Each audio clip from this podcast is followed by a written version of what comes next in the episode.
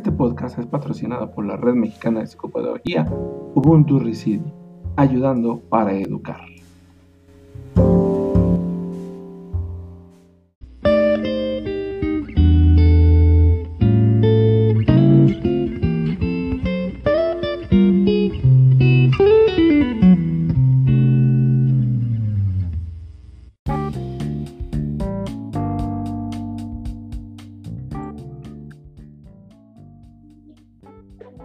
Tal chicos? Muy buenos días. Espero se encuentren muy bien. Bueno, hoy vamos a hablar de un nuevo tema, un tema muy importante para nosotros, acerca de la adolescencia. Y en esta etapa de la adolescencia, vamos a recapitular un poquito, principalmente. ¿Por qué? Porque vamos a hablar de estos rasgos no comunes en la adolescencia primero, algo que ya hemos visto, que sabemos que estos rasgos pues repercuten con más fuerza de lo normal. Es donde esta parte del sueño y la fantasía es una forma de pensar, el hecho de soñar despierto.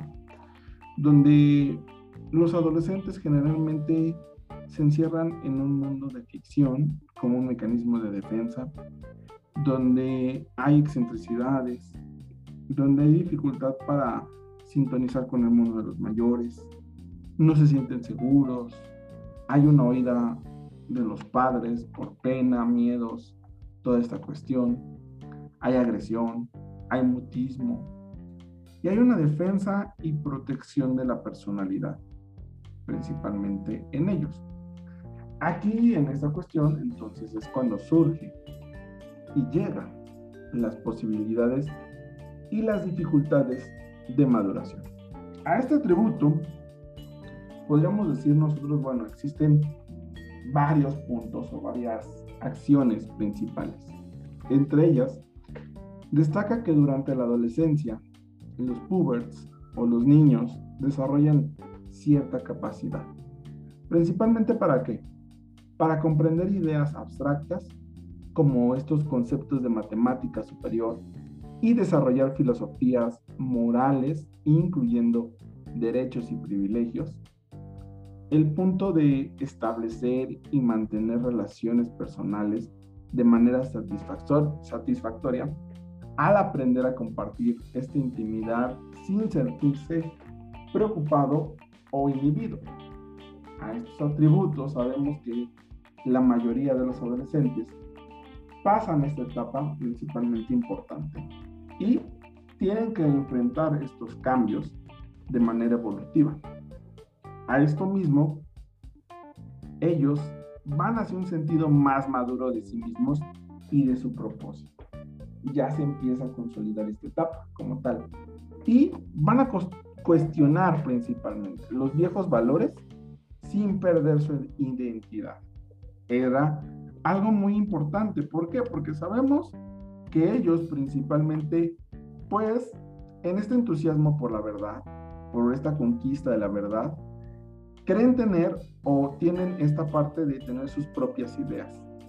Y a esto mismo, principalmente, vamos a cuestionar que estos viejos valores van a, entrar en una lucha por tener, sí, su personalidad, su identidad de manera general, ¿sale? Hay que recordar que se desearía ser algo y mover la admiración por su obra, pero como nadie se lo toma en serio, entonces se va a orientar hacia lo que se siente capacitado a hacer y por eso va a cuestionar estos valores.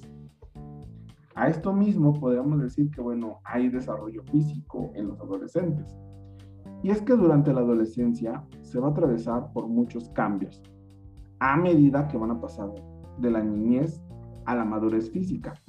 Estos cambios prepuberales, precoces principalmente, ocurren cuando aparecen las características sexuales secundarias.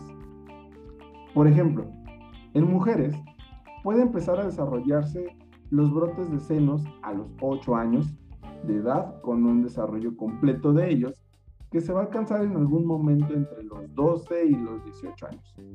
El crecimiento del vello púbico de la axila y de la pierna comienza normalmente alrededor de los 9 o 10 años y alcanza estos patrones adultos alrededor de los 13 o 14 años.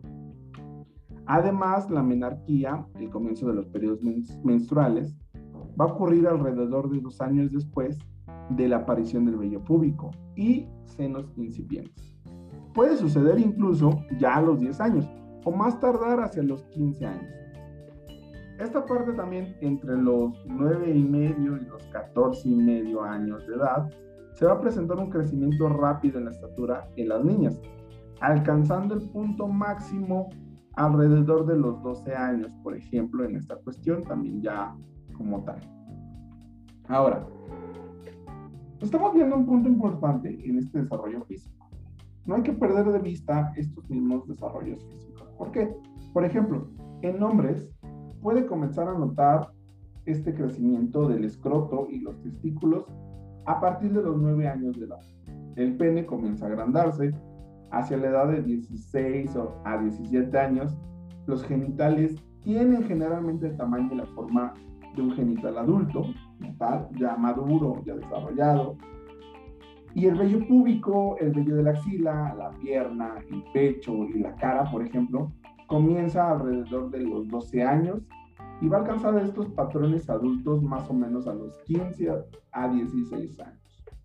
Este crecimiento rápido en estatura también en adolescentes hombres sucede entre las edades de más o menos 10 y medio a 11 años y de 16 a 18. Alcanza un punto máximo alrededor de los 14 años. ¿Sale? Pero aquí hay algo muy importante, porque este crecimiento, obviamente, eh, si se dan cuenta, los hombres crecen un poco más que las mujeres, pero bueno, va a entrar también en detalles de genética.